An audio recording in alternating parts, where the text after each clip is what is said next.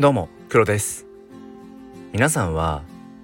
形に残せるものと残せないものどちらの方が価値があると思いますか？今日はそんなお話をしていきたいと思います。このチャンネルは切り取った日常の一コマからより良い明日への鍵を探していくチャンネルです。本日もよろしくお願いいたします。さて改めまして公立小学校の教員と4歳の娘の父そして趣味フォトグラファーをしている黒です。今日の放送では形に残せるものと残せないものがあるよねというお話をしていきたいと思います、えー、僕は趣味で写真を撮っているんですけれどもあの最近よく思うのが、えー、この目が例えばレンズのような変わりをしていてまばたきをするとシャッターが切れるっていう そんなようなことができたらいいななんていうふうに思います。今もあのこの収録をしている車の窓越しに何でしょう野鳥が今飛んできて止まってるんですがカメラ持ってないんですよね。本当はあれとかも撮りたいんだけどっていうようなことがあのやっぱ日々多々あってで、まあ、昨日も仕事帰りにこう車を走らせていてえー、まあ、ふとした瞬間に、まあ、外を見たら、まあ、夕日がねこう照らしている水辺っていうのかな。そこを、まあ、鳥がこう低空飛行で飛んでいてあこれ今写真で撮れたらすごく絵になるななんていうふうに思ったんですけど、まあ、カメラは持っておらず、えー、まあハンドルをね握ってるしああ撮れなかったっていうそういうことが本当によくあって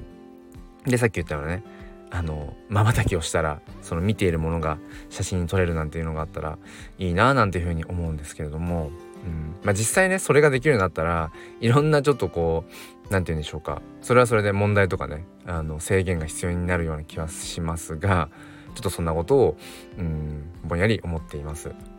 であのそこから思うこととして、まあ、僕らがその例えばね写真っていう形で見ているものまあ、それが自分で撮った写真であっても誰かがね撮った写真であっても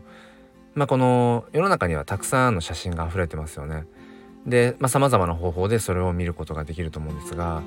その写真という形として残されている瞬間っていうのは本当にごくわずかなものでうーん、まあ、当たり前かもしれませんがそういった写真みたいにその瞬間をね捉えたものっていう形に残したものっていうもの以外の瞬間の方が多いわけで、うん、それは何て言うんだろうな。こう言葉もそうですよね。言葉としてその時の感情とか思い出を言葉というもので残していくこともできるけれども言葉にできない感情っていうものもあるし、うん、さっきのね写真じゃないけどうん言葉にしたかったけどそのなんだろうな。そのタイミングでね例えばえー、っとそういう言葉にするようなうん余裕もなかったりとかして